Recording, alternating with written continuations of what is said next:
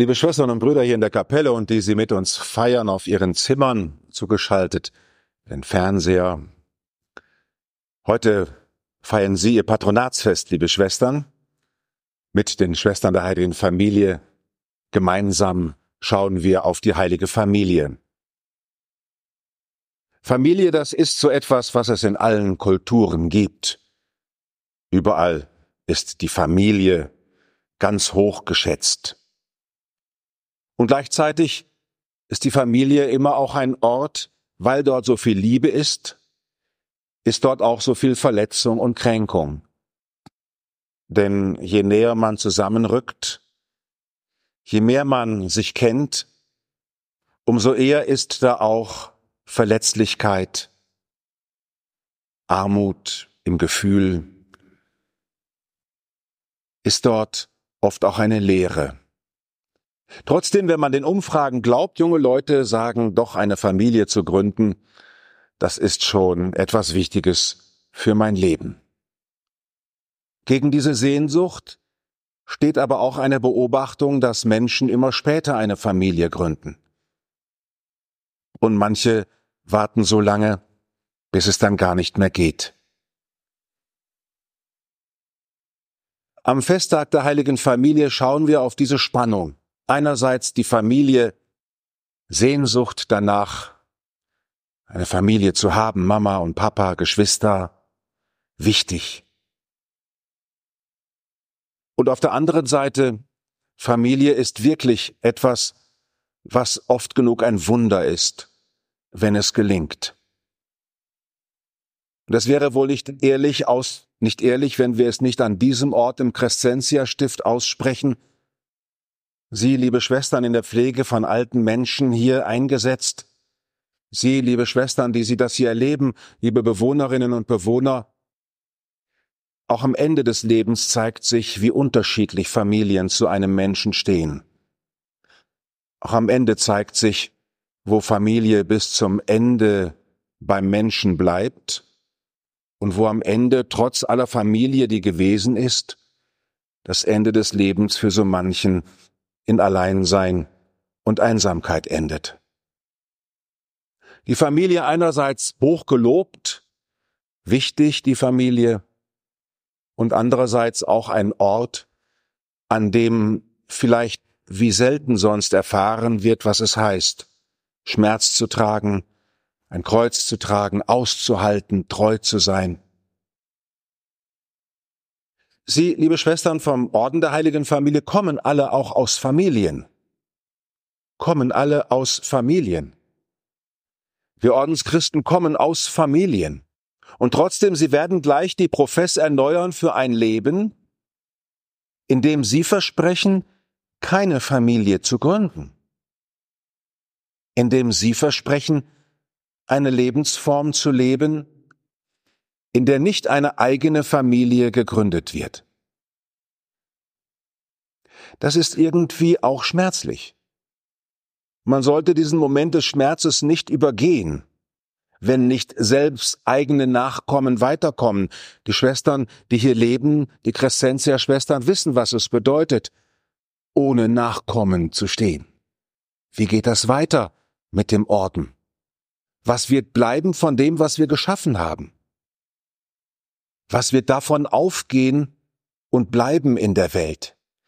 Die Schwestern von der heiligen Familie, die hier in Deutschland so lange, viele Jahre so wirkungsvoll gelebt haben.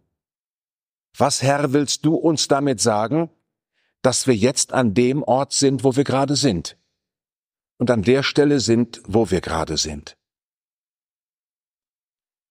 Das Geheimnis der heiligen Familie blendet das nicht aus. Dass es so sehr und so gut es ist, dass es Familien gibt, Familien eben nicht dazu geboren sind, für sich alleine zu sorgen. Die Familie ist nicht ein Element des Karriereschritts, wo ich mich größer mache, das muss ich manchmal jungen Leuten sagen. Eine Familie gründet sich nicht dadurch, dass ich sage, ich will dadurch noch erfolgreicher werden, ich will dadurch noch meinem Leben eine besondere Zugabe geben. Die Gründung einer Familie gründet schließlich im Geheimnis Gottes der als dreifaltiger Gott, wie wir Christen bekennen, in sich selber eine Familie ist.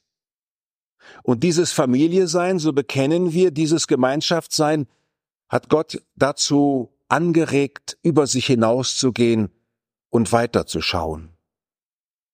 Familien werden gegründet für den nächsten Schritt. Das ist für manche Eltern ganz schön schwer, als manche von ihnen dem Papa gesagt haben, ich werde jetzt in einen Orden eintreten, hat er wahrscheinlich auch erst einmal geguckt.